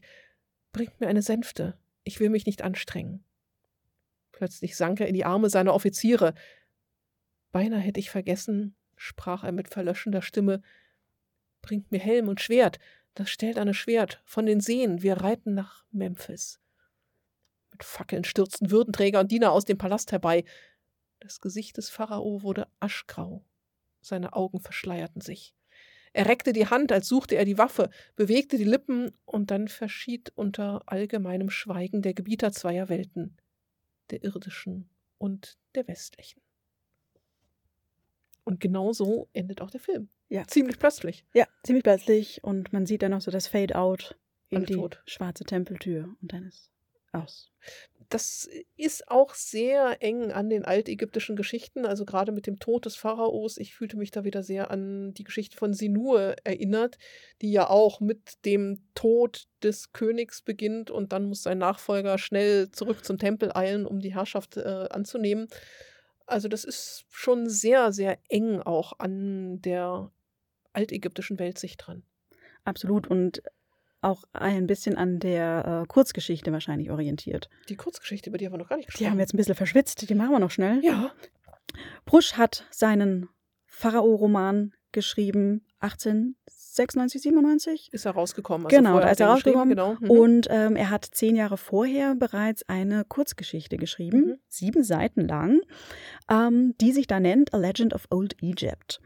Ähm, die hat er auch bereits schon im Zeitungsformat im Tageskurier herausgebracht. Und es gibt eine englische Übersetzung 2005 von Christopher Kasparek, die linke ich euch auch. Also in der Kurzgeschichte geht es um ähm, einen Herrscher, Ramses, der hier 100-jährig ist. Man fühlt sich da so ein bisschen an Ramses II. erinnert Wer sonst, genau. der tödlich erkrankt ist und nun seine Magier aus dem Karnak-Tempel bittet, ein Heilmittel zu schaffen.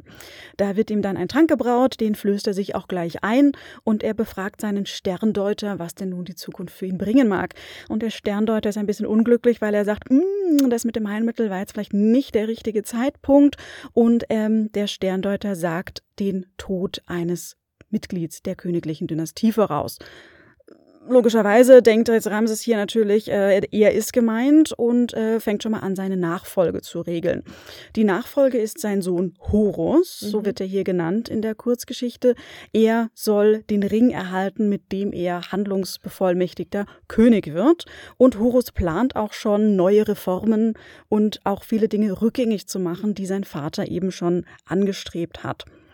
Ähm, Während jetzt Horus draußen vor dem Palast sitzt und eben denkt, dass sein Vater im Sterben liegt, wird er gebissen oder gestochen. Er tut das erstmal als nicht weiter schlimm ab. Man merkt aber dann, dass er zunehmend schwächer wird und krank ist und er ist wohl von einer Giftspinne gebissen worden. Auf jeden Fall verlassen ihn seine Kräfte. Er ist zu schwach zum Siegeln. Klammer auf, die Reformen, kann man, Klammer zu, kann er nicht mehr durchführen. Mhm. Ähm, die Zettel fallen ihm zu Boden und der Horus ist tot. Zeitgleich, Tusch, äh, der Ramses erwacht aus seinem todesschlafähnlichen Zustand, ist wieder quietschfidel äh, und möchte zu einer Jagd ausfahren mit seinem Sohn, der nun jetzt aber, wie der Sterndeuter gesagt hat, tot ist. Tja. Ja, das ist die Kurzgeschichte A Legend of Old Egypt, die Prus 1888 ungefähr zehn Jahre eben vor dem Roman ähm, bereits geschrieben hat. Und auch hier schreibt er das nicht einfach so, sondern er ist beeinflusst von zeitaktuellem Tagesgeschehen, nämlich mit einem Blick auf Deutschland. Oh. Durch seine Arbeit als Journalist war er ja natürlich quasi Mhm. am Puls der Zeit und hat eben auch diese ganzen News und vielleicht auch Fake News mitbekommen. Und in Deutschland äh, lebt seit und 91 Jahren Kaiser Wilhelm, also der erste Kaiser Aha. Deutschlands, der eben auch schon eine ziemlich lange Zeit regiert. Äh, man sieht die Referenz an Ramses II. war hier nicht ganz unbedarft gewählt. Und äh, der ist, also Kaiser Wilhelm ist auch durch Krankheiten geschwächt, immer mal wieder krank, immer mal wieder dann gesund, ein gesundheitliches Auf und Ab. Deswegen gibt es auch im November ähm, im November 87 gibt es dann schon News, dass der Kaiser eventuell schon gestorben ist, ähm, aber er stirbt dann erst ein Jahr später, Anfang März. Das heißt, auch hier wird schon die Thronfolge ähm, dann angeregt und äh, Thronfolger ist hier Friedrich III., sein Sohn, der aber auch nur 99 Tage regiert. Hm. Der Gute war nämlich aktiver Raucher und hat sich dann einen Kehlkopfkrebs eingefangen. Richtig fiese Sache Auch Man ungesund. Hat das tun. genau noch versucht auch zu behandeln und zu operieren, aber es hat alles nicht äh, zum Erfolg geführt und eben nur kurze Zeit nach dieser langen Regentschaft des Vaters, 99 Tage später, stirbt dann Friedrich III. und ihm nachfolgt dann ähm, sein ältester Sohn, der dann als Wilhelm II. bis zum äh, Ersten Weltkrieg dann Kaiser ist. Mhm. Also hier tagesaktuelles Geschehen, das eben auch wieder hier ähm, im historischen niederschlägt, Kostüm ne? quasi wieder in dieser Kurzgeschichte eingearbeitet wird. Mhm. Spannend. Absolut, richtig cool. Ähm, und da fängt das eben auch schon an, ne, dass man da so, da hat er vielleicht schon Vorrecherche Mhm. auch betrieben und sich eingelesen Ja, und dann klar, in die ganzen historischen Belange, das äh, tut man ja auch nicht einfach so nebenher. genau, und dann kam ihm da vielleicht auch das Plot Bunny und dann hat er seinen Roman geschrieben. Es war übrigens äh, sein letzter und nur der vierte. Das heißt, er hat also vier große Romane geschrieben. Auch die anderen sind teilweise übrigens verfilmt worden. Ja, und wenn die auch alle so um die 700 Seiten sind, dann ist das auch okay. Mhm, dann hat er auf jeden Fall. genug Material geschrieben und das sind auch alles sehr ähm, ja, äh, Politische. historisch, politisch kritische Romane und Themen auch. Ne? So. Genau. Ja, gut. Das heißt, Aufgabe für euch: Kurzgeschichte lesen, Buch lesen, Film Film gucken. gucken, Zeitgeschichte recherchieren. Ja, vielleicht, wenn euch das interessiert, noch mal ein bisschen ausführlicher, als äh, ich das hier kann. Es ist auch einfach nicht der, der Rahmen und auch nicht die Zeit. Genau, wir, ne? wir ist, brechen äh, ja vieles einfach runter, auch die äh, Geschichte des Endes der 20. Dynastie. Genau, ja, auch da kann man wahrscheinlich noch drei Podcast-Folgen mitfüllen. Mindestens. Mindestens über jede Person einen. Mhm. Ähm, aber ich denke doch, Als so kleiner erster Überblick als ersten und Überblick Einordnung. und eben auch Einordnung und Kontextualisierung des Films, weil ich finde, dass er dadurch eben nochmal eine Nuance spannender wird und eben da auch nochmal ein bisschen interessanter, unabhängig davon, dass Ägypten da drin voll cool ist. So machen wir das. Gut. Also, alles in allem, wir hatten einen schönen Filmabend und wir haben ganz viel gelernt und vielen, vielen herzlichen Dank nochmal, Adrian. Diese Folge sei also dir gewidmet. Absolut. Ich hoffe, wir konnten dich zufriedenstellen ja. und auch natürlich alle anderen, die heute zugehört haben. Wie immer gilt, folgt uns jetzt auf Instagram. Wir sind ganz neu mit dabei. Verbreitet die Kunde, dass Mummies and Magic euer Lieblingspodcast ist. Besucht uns auf unserer Homepage. Unterstützt uns gerne mit dem ein oder anderen Kaffee. Unbedingt Kaffee. Gebt Oder vielleicht Eiskaffee bei Eiskaffee Ja. bei diesen Temperaturen. Gebt uns viel Liebe, spricht über uns. Und in diesem Sinne sagen wir bis zum nächsten Mal. Wiederhörnchen. Later Skaters. Ciao. Tschüss.